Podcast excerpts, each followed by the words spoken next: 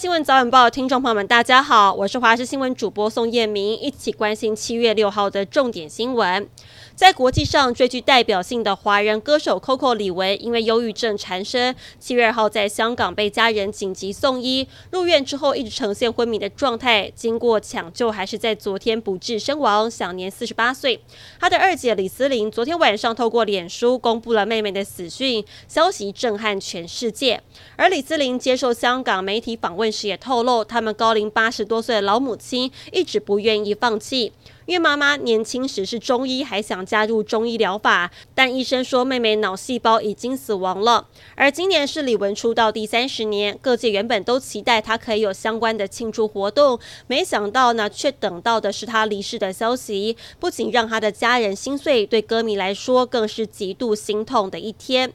而李玟生前一直给人正面阳光的形象，但今年她的生活并不是相当如意。她跟富商老公 Bruce 结离十多年，还帮忙养老公前段婚姻的两个女儿，但近年多次爆出婚变消息，今年还传出老公三度出轨，两人已经分居。而擅长唱跳的她也透露自己的左腿有缺陷，跳舞仅靠一条腿支撑。今年三月初还在脸书贴出了开刀治疗跟复健的影片，向歌迷报平安。说自己是女战士，如今却还是没有打完跟忧郁症的这场仗。而他在北京所属的经纪公司发出声明表示，李玟离开之前一直希望带给所有人正能量。而同样疾病缠身的金曲台语歌后詹雅雯，听闻李玟此事消息，感慨一路病痛的苦，这种无力感我懂，并在社群媒体写下对李玟的万般不舍。南投县警察局蔡姓警务参在深夜开车闯红灯，遭自家人拦下。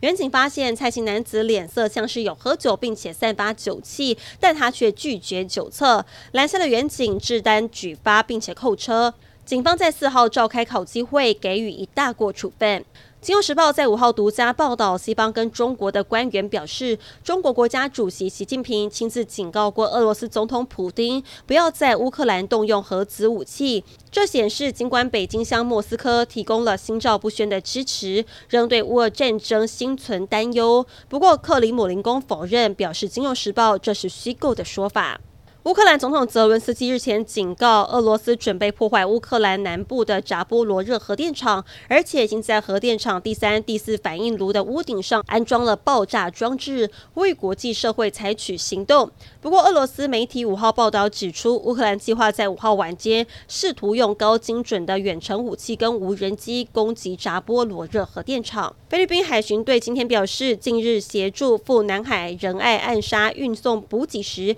遭中国海海警船尾随、骚扰跟阻挠，附近还出现两艘中国海军舰艇，显示中方正加强力度阻挠非国海巡船抵达仁爱暗沙。